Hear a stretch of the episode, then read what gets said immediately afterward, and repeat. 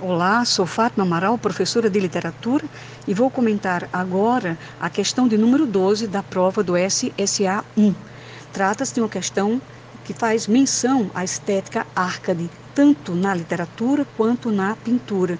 E o examinador foi muito feliz ao destacar uma coisa muito preciosa na estética arcade, que seria o lugar ameno, o locus amenos, o lugar tranquilo, o campo, a serenidade. Observe que na, pro, na produção arcade predomina a tranquilidade, predominam os tons pastéis na pintura, aquela situação mais simétrica, mais regular. Então, destacam aí a pintura neoclássica, o arcade, mas normalmente a gente fala pintura neoclássica, e aspectos bem marcantes do, do arcadismo.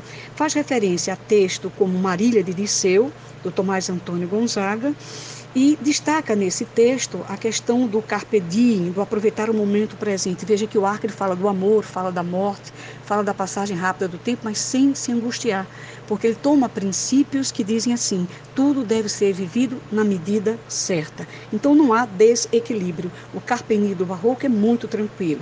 Uma coisa também bem interessante foi que ele pegou o poema épico do Basílio da Gama, no texto 15, mas a passagem lírica que há no épico Uruguai do Basílio da Gama, que é a morte de Lindóia, que é uma índia que resolve é, se matar praticamente, porque ela vai para um local bem perigoso e lá se deixa picar por uma serpente e morre. É morte por amor, porque ela não queria ficar com outra pessoa, amava o marido e foi separada do marido.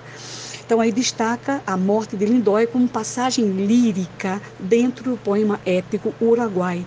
E há uma outra referência também, a Líria 23, do Tomás Antônio Gonzaga, da obra Marília de Dirceu. Mais uma vez se enfatiza a natureza campesina, o pastor, o lugar ameno. Então você deveria ter sinalizado para a resposta dessa questão o gabarito com a letra E.